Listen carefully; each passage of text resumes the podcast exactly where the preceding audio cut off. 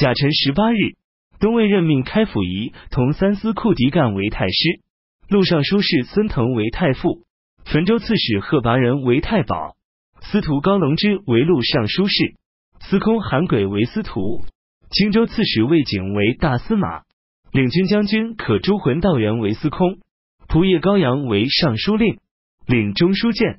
徐州刺史慕容绍宗为尚书左仆射，高阳王元斌为右仆射。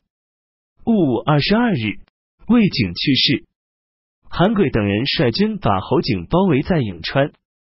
侯景见这种状况，害怕了，便把东京、北兖州、鲁阳、长社四座城割让给了西魏，用此来贿赂西魏，以便取得其援救。西魏尚书左仆夜于锦说，侯景在少年时就习武练兵，为人奸诈，难以揣测，所以不如封以他高官厚禄，看看他的变化再说。先不要派兵去援救他。荆州刺史王思政却认为，如果不抓住时机进取，后悔就来不及了。于是便派荆州的一万多名步兵和骑兵经鲁阳关向阳翟进发。西魏丞相宇文泰知道情况之后，便封侯景为大将军兼尚书令，并派遣太尉李泌仪同三司赵贵率领一万人马赶赴颍川，去为侯景解围。侯景怕梁武帝责怪他向西魏求援一事，便派中兵参军柳欣向梁武帝送去一封信，上面说道：“陛下，您派出的军队还没有来到，而我这里生死攸关，情况十分危急。”便向关中求援，以便挽救自己所面临的危机。我既不能安处于高城手下，又怎么会被宇文泰所容纳？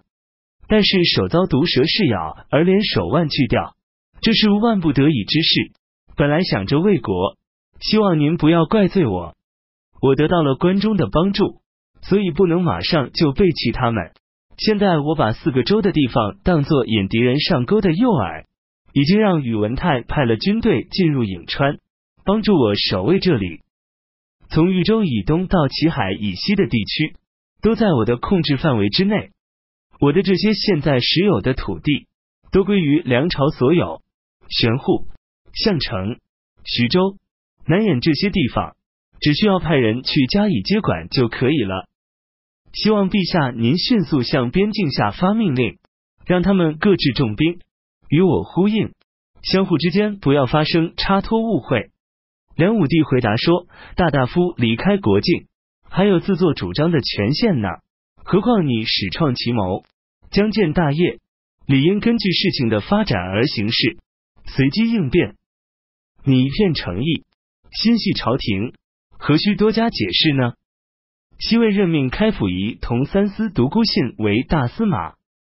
六月。戊辰初三，西魏委任鄱阳王元范为征北将军，令他总督汉北征讨诸军事，去进攻穰城。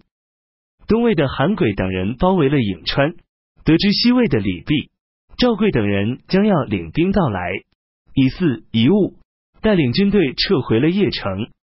侯景想趁机抓获李泌和赵贵二人，夺取他们的军队。赵贵对侯景产生了怀疑。不去颍川与侯景相会，赵贵想把侯景诱入军营，而趁机拘捕他。李泌制止了赵贵这一做法。这时，杨家人派长史邓弘率领军队到了汝水，李泌便率领军队回到了长安。王思政带兵占据了颍川，侯景假称要攻取州郡，带领军队出颍川城，驻扎于玄户。侯景又向西魏乞求援兵，丞相宇文泰让同轨郡的房主韦法宝以及都督贺兰愿德等人率领军队前去帮助他。大行台左丞蓝田人王悦对宇文泰说：“侯景同高欢之间开始是亲密的乡党关系，最终变成了君臣关系。侯景位居上将，权倾朝廷，而今高欢刚刚死去，侯景便很快外叛。”这是因为他的图谋很大，终不甘居人下的缘故。况且他能对高氏背信弃义，又怎么会为本朝尽忠尽节呢？宪坤在您扩大他的势力，派兵去援助他，我私下担心这样会让后人耻笑的。于是宇文泰便派人召侯景入朝。侯景暗中打算反叛西魏，但计划没有实现，便优抚韦法宝等人，希望他们能替自己效力，表面上做出亲密无间的样子。侯景每每来往于各个军队之间，带的侍从极少。对于西魏军队中的各个著名将领，他都亲自去拜访他们。同轨防长史培宽对韦法宝说：“侯景为人奸诈狡猾。”一定不肯应宇文丞相之诏而入关，他肯定要通过您向朝廷讲情，恐怕不可以相信他。如果埋伏兵士斩了他，这也是一时的功劳啊。如果你不这样，我们就应该深深的提防他，不能轻信他的欺骗和引诱，以致为自己留下悔恨。韦法宝非常赞同裴宽的话，不敢杀掉侯景，只是自己加强了防卫罢了。后来，他找了个借口，便回自己的镇所去了。王思政也觉得侯景在欺骗他，就秘密把贺兰愿德等人召回来，分别部署了各路军队，占领了侯景所管辖的七个州、十二个镇。侯景果然推辞而不肯入朝。他在给宇文泰的信中说：“我耻于同高城并行，又怎么能同大帝您比肩呢？”宇文泰收到了这封信后。便派邢台郎中赵世宪将以前派去的救援侯景的各路军队全部召回。于是侯景便决心投降梁朝。西魏将领任约带领所属的一千多名将士投降了侯景。